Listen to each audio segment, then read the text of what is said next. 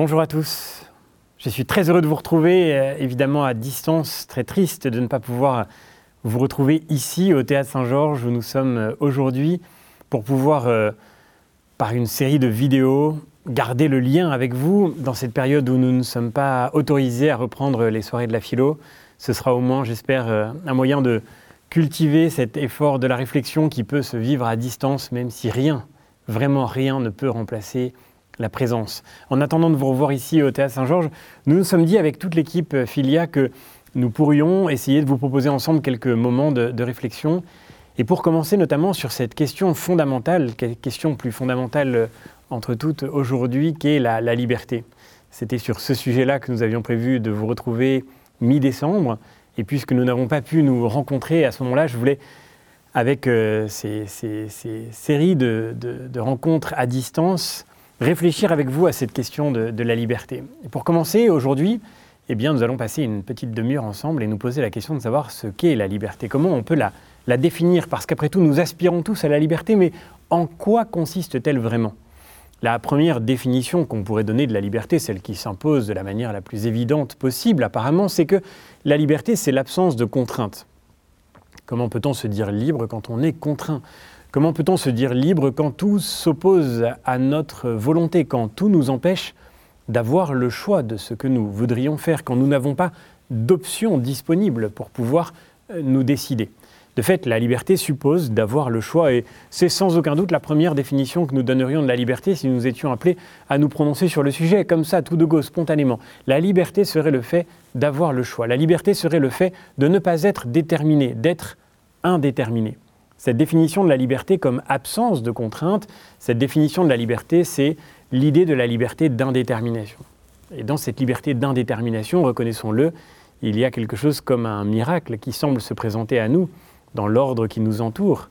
Nous voyons tout autour de nous des réalités inertes, matérielles, physiques, qui sont déterminées suivant des lois que nous pouvons connaître et qui nous permettent de prédire. Nous savons exactement à quelle vitesse une pierre lancée du haut d'une tour tombera jusqu'au sol. Nous savons prédire le mouvement des planètes qui nous entourent et, nous pouvons le prédire d'une manière parfaite parce que nous connaissons les lois qui régissent l'univers physique, l'univers matériel, ce qui fait que nous savons que ces éléments inertes que nous voyons autour de nous ne sont pas libres, ils n'ont pas le choix d'accomplir ces règles qui déterminent leur mouvement. Et il en va de même, semble-t-il, de la nature vivante, non plus la matière inerte, mais de tout le règne végétal et du règne animal, qui eux aussi sont animés par des lois qui leur sont propres, les lois de la biologie, les lois qui régissent tout organisme vivant, et puis pour l'animal, les lois qui sont propres à l'instinct de chaque espèce. Et là encore, nous pouvons prédire avec une forme de certitude le comportement des animaux lorsque nous avons appris à les connaître et à comprendre la manière dont s'organisent leur action. Nous sommes évidemment nous aussi faits de matière et comme des êtres matériels, nous obéissons aux lois physiques. Nous sommes nous aussi des êtres vivants et nous obéissons à des lois organiques, à des lois physico-chimiques. Et nous avons nous aussi une part animale de notre être qui est gouvernée par l'instinct. Mais il y a en nous quelque chose d'autre que tout cela. Il y a le miracle d'une conscience, le mystère d'une pensée qui peut imaginer son destin et qui peut le réaliser. Nous avons la capacité de réaliser autour de nous, dans le monde qui nous entoure, le projet que nous avons formé, de nous projeter dans la matière et en nous projetant dans la matière, d'y jeter, pour ainsi dire, l'effet de notre idée, de notre liberté. La liberté consiste à ne pas être déterminé, à ne pas être enfermé dans des lois immuables, à pouvoir obéir à notre propre volonté, à pouvoir ainsi accomplir ce que nos idées déterminent. La liberté, ainsi, euh, consiste seulement, écrit Descartes dans les méditations métaphysiques, elle consiste seulement en ce que nous pouvons faire une chose ou ne la faire pas, c'est-à-dire affirmer ou nier, poursuivre ou fuir, ou plutôt seulement en ce que, pour affirmer ou nier, pour poursuivre ou fuir les choses que l'entendement nous propose, nous agissons en telle sorte que nous ne sentons point qu'aucune force extérieure nous y contraigne. Lorsque nous avons décidé d'affirmer ou de nier quelque chose, lorsque nous avons décidé de rechercher ou d'éviter quelque chose, nous pouvons le faire en sentant qu'aucune force extérieure ne nous y contraint. Nous ne sommes pas déterminés par quelque chose d'extérieur à notre propre entendement, nous dit Descartes, c'est-à-dire à notre pensée, à notre réflexion, à notre idée. Nous pouvons agir selon notre propre volonté et ce faisant, nous vérifions, nous faisons l'expérience de notre liberté miracle de la liberté qui crée une discontinuité dans l'univers qui nous entoure, dans l'ordre matériel, dans l'ordre vivant. Il y a quelque chose là de tout à fait singulier, de tout à fait improbable, inédit, inouï, et susceptible de renverser d'ailleurs le reste du monde matériel. C'est par l'effet de cette liberté, par le fait que nous ne soyons pas contraints de nous plier aux règles de la nature, que nous pouvons aller jusqu'à les mettre en péril, jusqu'à les déséquilibrer. Après tout, l'inquiétude écologique vient de ce que par sa liberté, l'être humain a été capable de défier les lois de la nature jusqu'à les mettre en échec d'une certaine manière. Quelque chose là-dedans fait que par notre liberté, par notre volonté d'être libre, par notre volonté de n'éprouver aucune contrainte, nous avons tendu toute notre énergie vers la déréalisation de ce réel qui s'impose à nous et qui nous résiste. La réalité, le mot réalité vient du latin res, qui veut dire la chose. Et dans le mot res, il y a la même étymologie que le verbe de résistance. Le réel nous résiste parce que le réel est fait de ces, ces pesanteurs de la matière, de ces lois de la physique et de la vie qui, par définition, constituent autant de détermination pour notre existence d'être incarné. Et c'est à cela que nous cherchons à résister, parce que nous voulons être libres, nous ne voulons pas être contraints, nous ne voulons pas être déterminés, et nous luttons de toutes nos forces, et c'est le propre de l'expérience humaine, que nous cherchons à déconstruire toutes ces pesanteurs du réel, toutes ces pesanteurs de la matière, que nous cherchons à défaire tout ce qui nous résiste dans la réalité qui nous entoure. Nous ne voulons pas être rivés à la réalité de ces lois physiques et organiques, nous voulons pouvoir voler, par exemple, et nous inventons les moyens techniques pour cela. Nous voulons pouvoir vaincre les distances et nous voulons pouvoir traverser la Terre pour partir en vacances. Rien ne nous résistera. Bientôt, nous allons sur la Lune pour nos vacances, pour le tourisme. Bientôt, nous irons sur Mars. Au fond, rien ne peut s'interposer entre nous et notre propre liberté. On pourrait dire que l'être humain est l'être qui a pour projet d'accomplir sa liberté contre toutes les résistances. La liberté, c'est l'indétermination. C'est à la fois euh, une expérience, mais c'est aussi un projet. Se défaire de tous les déterminismes, se libérer de tout ce qui entrave notre capacité de choix pour pouvoir avoir tous les choix possibles, la plus grande palette de choix possibles. Défaire tout ce qui est réel, défaire tout ce qui nous précède, défaire tout ce qui est donné avant notre décision pour pouvoir décider de tout ou pour pouvoir plus exactement avoir le choix de ce que nous décidons. Inventer notre destin plutôt que de le subir, voilà fondamentalement ce qui fait l'aventure de la liberté.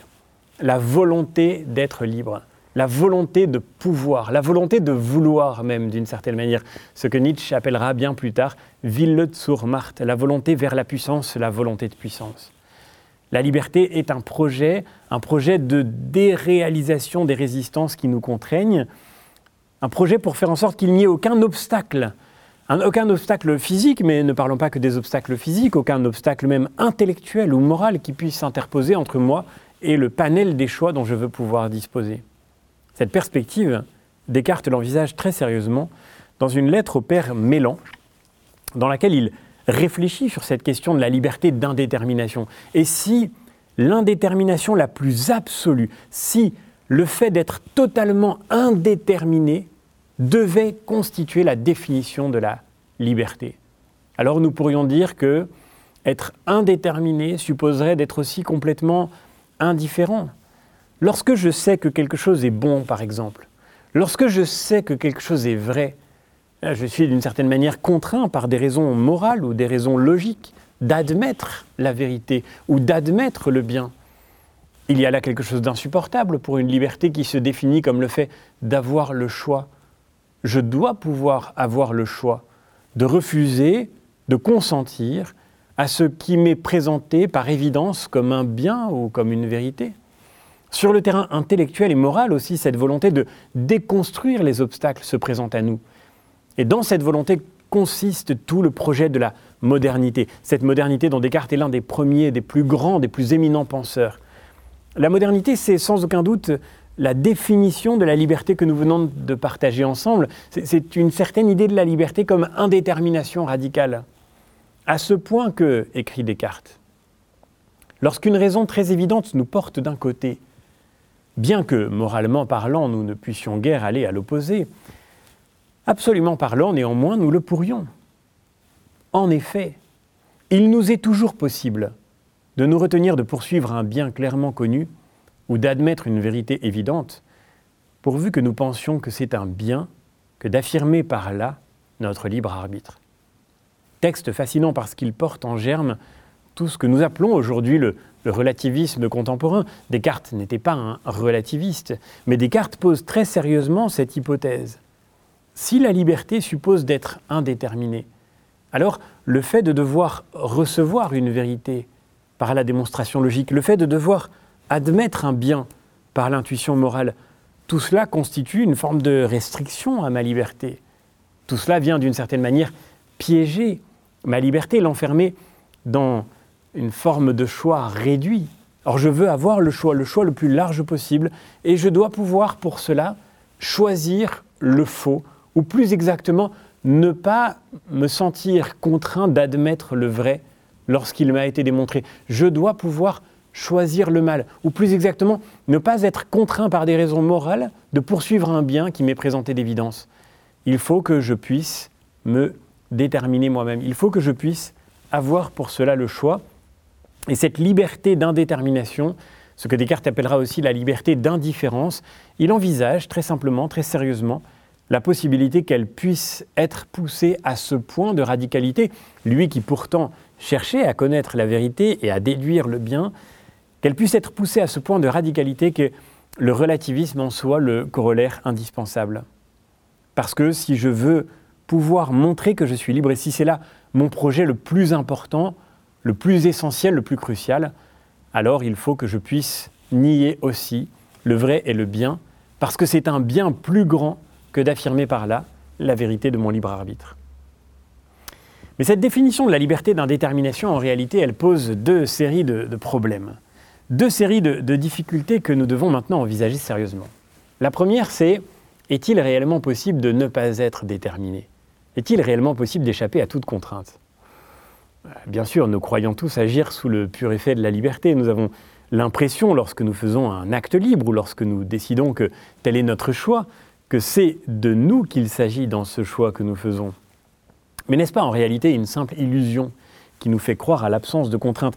Lorsque nous évoquions cette apparente discontinuité entre le monde de la nature, inerte et vivante, et puis le phénomène humain avec son caractère miraculeux, sa liberté consciente, n'étions-nous pas en train de céder à une forme de facilité?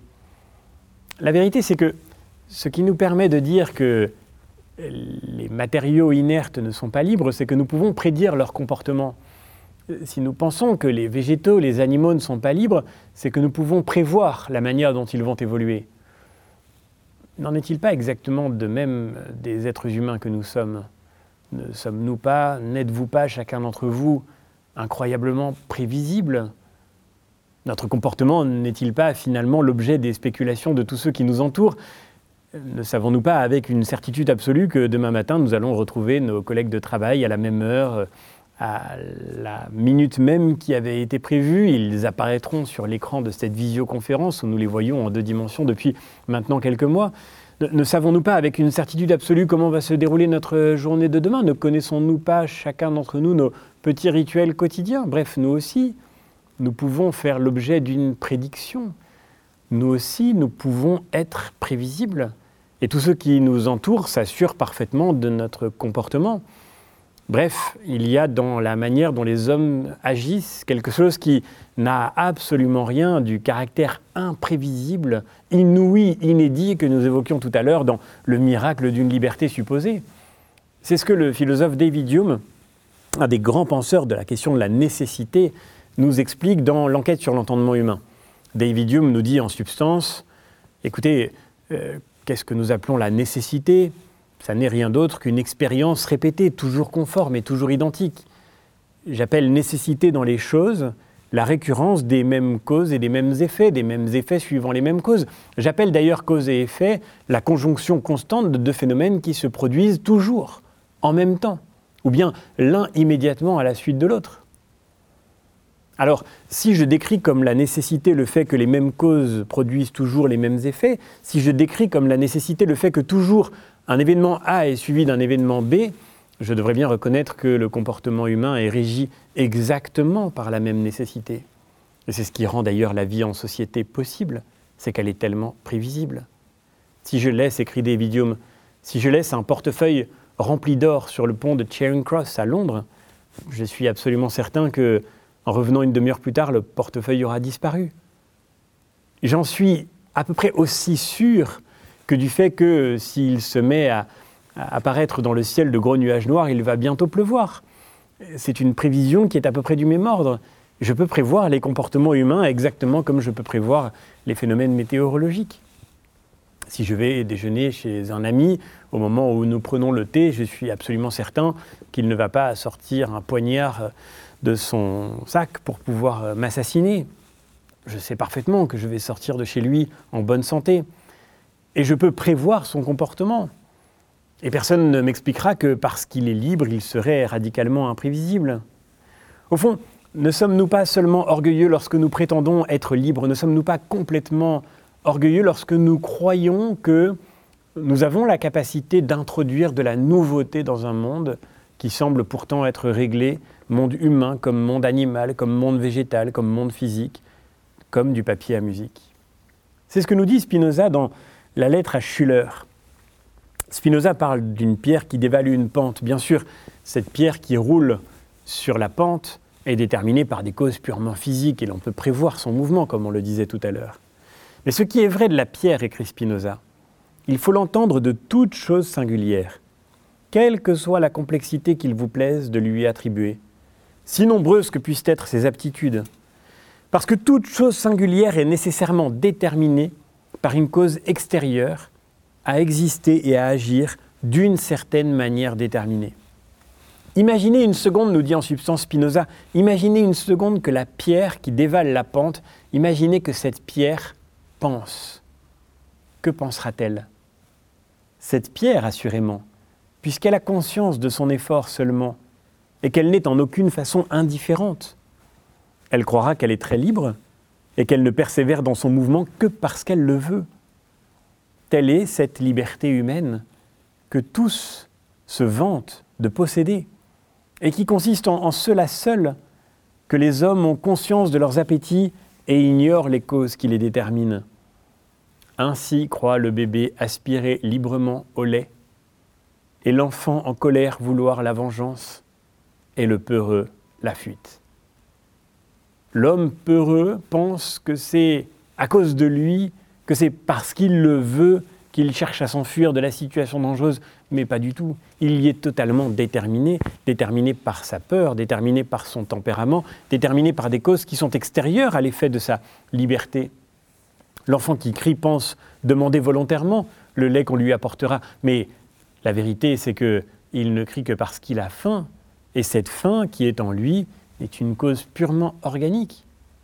La pierre, si elle pouvait penser, se dirait certainement que c'est elle qui décide d'avancer, comme le bébé se dit que c'est lui qui décide de crier, comme l'enfant en colère pense que c'est lui qui veut se venger. Mais tout cela n'est l'effet que de nos passions, c'est-à-dire de tout ce qui agite notre âme. Passion vient du latin patior, qui veut dire subir. Nous sommes traversés d'émotions, nous sommes traversés de pulsions, nous sommes traversés d'instincts, qui sont autant de formes de la contrainte en réalité qui agit sur nous. La contrainte est partout. Nous sommes des êtres matériels, je le disais, et nous sommes donc l'effet d'une contrainte physique, mais la contrainte est aussi psychique, elle est intérieure. C'est ce que nous a révélé en particulier la psychanalyse, dont Freud disait qu'elle a expulsé le sujet de sa propre conscience. Avec la psychanalyse, Freud nous explique que nos actions quotidiennes ne sont que l'effet de pulsions qui animent notre psyché et que nous ne connaissons pas parce qu'elles sont dans notre inconscient. Elles nous sont inconscientes. Comment pourrions-nous dire encore que nous sommes libres lorsque nos actes peuvent être interprétés par autrui comme l'effet de pulsions que nous ne nous connaissons même pas? Contrainte enfin sociale que la sociologie étudie d'une manière très cruelle pour l'illusion que nous avions de nos propres libertés. De fait, il suffit de s'intéresser par exemple à la manière dont se transmettent dans les familles, non pas seulement des caractéristiques génétiques, mais aussi des coutumes, des manières de vivre, le choix de tel ou tel métier, des préférences professionnelles, des convictions politiques, des opinions sociales, pour savoir qu'en réalité, nous ne sommes sans doute rien d'autre que le produit de notre éducation, le produit de notre manière de réagir à l'éducation par l'effet de l'environnement dans lequel nous avons été placés, le produit d'une société qui a sécrété en nous une certaine manière de voir le monde, une certaine manière d'agir, de nous comporter, de nous habiller, de nous vêtir, une certaine euh, structure de nos goûts par exemple. Voilà ce que nous pensions sans aucun doute nous être le plus personnel, nos goûts, c'est-à-dire ce que nous aimons, ce que nous n'aimons pas, ce que nous voulons choisir et ce que nous voulons éviter, tout cela est manifestement le produit des structures sociales dont nous sommes largement incapables de comprendre la complexité et qui pourtant agissent en nous d'une manière si infaillible que nous en sommes là encore extraordinairement prévisibles. Dans la distinction, le sociologue Pierre Bourdieu étudiait par exemple la manière dont se structurent les goûts et les dégoûts des individus. Et il montrait que, au fond, en fonction de l'endroit où vous habitez, selon que vous êtes plutôt à l'est ou à l'ouest de Paris, par exemple, dans l'étude de Pierre Bourdieu, en fonction du milieu social auquel vous appartenez, en fonction de la manière dont vous habitez, eh bien, il est facile de prédire quels seront vos goûts en matière d'art, en matière de musique, en matière de loisirs, vos pratiques dans les relations sociales, dans les relations amicales, l'endroit où vous passez vos vacances. Tout cela est prédictible. Au fond, il y a une corrélation entre nos goûts qui par définition ne doit rien au hasard puisqu'elle peut être étudiée par la sociologie avec la même précision que la physique étudie la corrélation entre les mouvements des corps. Bref, la liberté, peut-être, si l'on la définit comme indétermination, ne conduit qu'à une impasse, elle n'est peut-être qu'une illusion. Le deuxième problème que pose cette définition de la liberté, c'est que, en réalité, euh, cette impasse a quelque chose de désespérant. De fait, si la liberté consiste à avoir le choix, si la liberté consiste à être indéterminé, alors nous nous trouvons placés devant euh, une situation paradoxale. Notre liberté, en effet, sera menacée par beaucoup d'obstacles potentiels. Les premiers obstacles potentiels seront évidemment les autres. Parce que les autres existent, eh bien, je ne peux pas tout faire. Je ne peux pas faire ce que je veux. Je n'ai pas tous les choix possibles puisque les autres sont là avec leur propre liberté et par conséquent, l'espace de mes choix se restreint, l'espace de mes choix possibles se réduit. La liberté des uns, dit cette phrase très célèbre de Montesquieu, s'arrête là où commence celle des autres. Je n'ai pas le choix de faire n'importe quoi, et c'est ce qu'on apprend à des enfants, parce que les autres sont là, et l'altérité est immédiatement une limite à ma liberté. L'altérité est plus encore l'autorité, c'est-à-dire précisément ce qui pèse sur moi d'éducation, ce qui pèse sur moi de contraintes morales et légales, tout ce qui vient d'une autorité vient restreindre ma liberté. Sans doute est-ce pour le meilleur, mais enfin c'est un fait que la vie en société impose des compromis et que c'est le rôle de l'autorité éducative, morale, puis politique, que de fixer la restriction nécessaire à la liberté pour que nous puissions vivre ensemble. Mais quelle peine que de vivre ensemble, nous serions bien plus libres seuls. Mais il y a un autre danger, un autre danger que l'altérité et que l'autorité qui pèse sur ma liberté, et paradoxalement ce grand danger, c'est moi-même ou plus exactement ce sont mes propres choix. Si la liberté consiste, comme nous le disions tout à l'heure d'une manière très spontanée, si la liberté consiste à avoir le choix, si la liberté consiste à faire ce que je veux, alors la condition pour que je puisse la garder, c'est de ne jamais rien faire. En particulier, de ne jamais faire aucun choix. Parce que si je fais un choix, alors c'est trop tard, je n'ai plus le choix. Si je fais un choix, ma liberté, d'une certaine manière, se détermine elle s'enferme toute seule dans le piège d'où elle ne sortira pas intacte.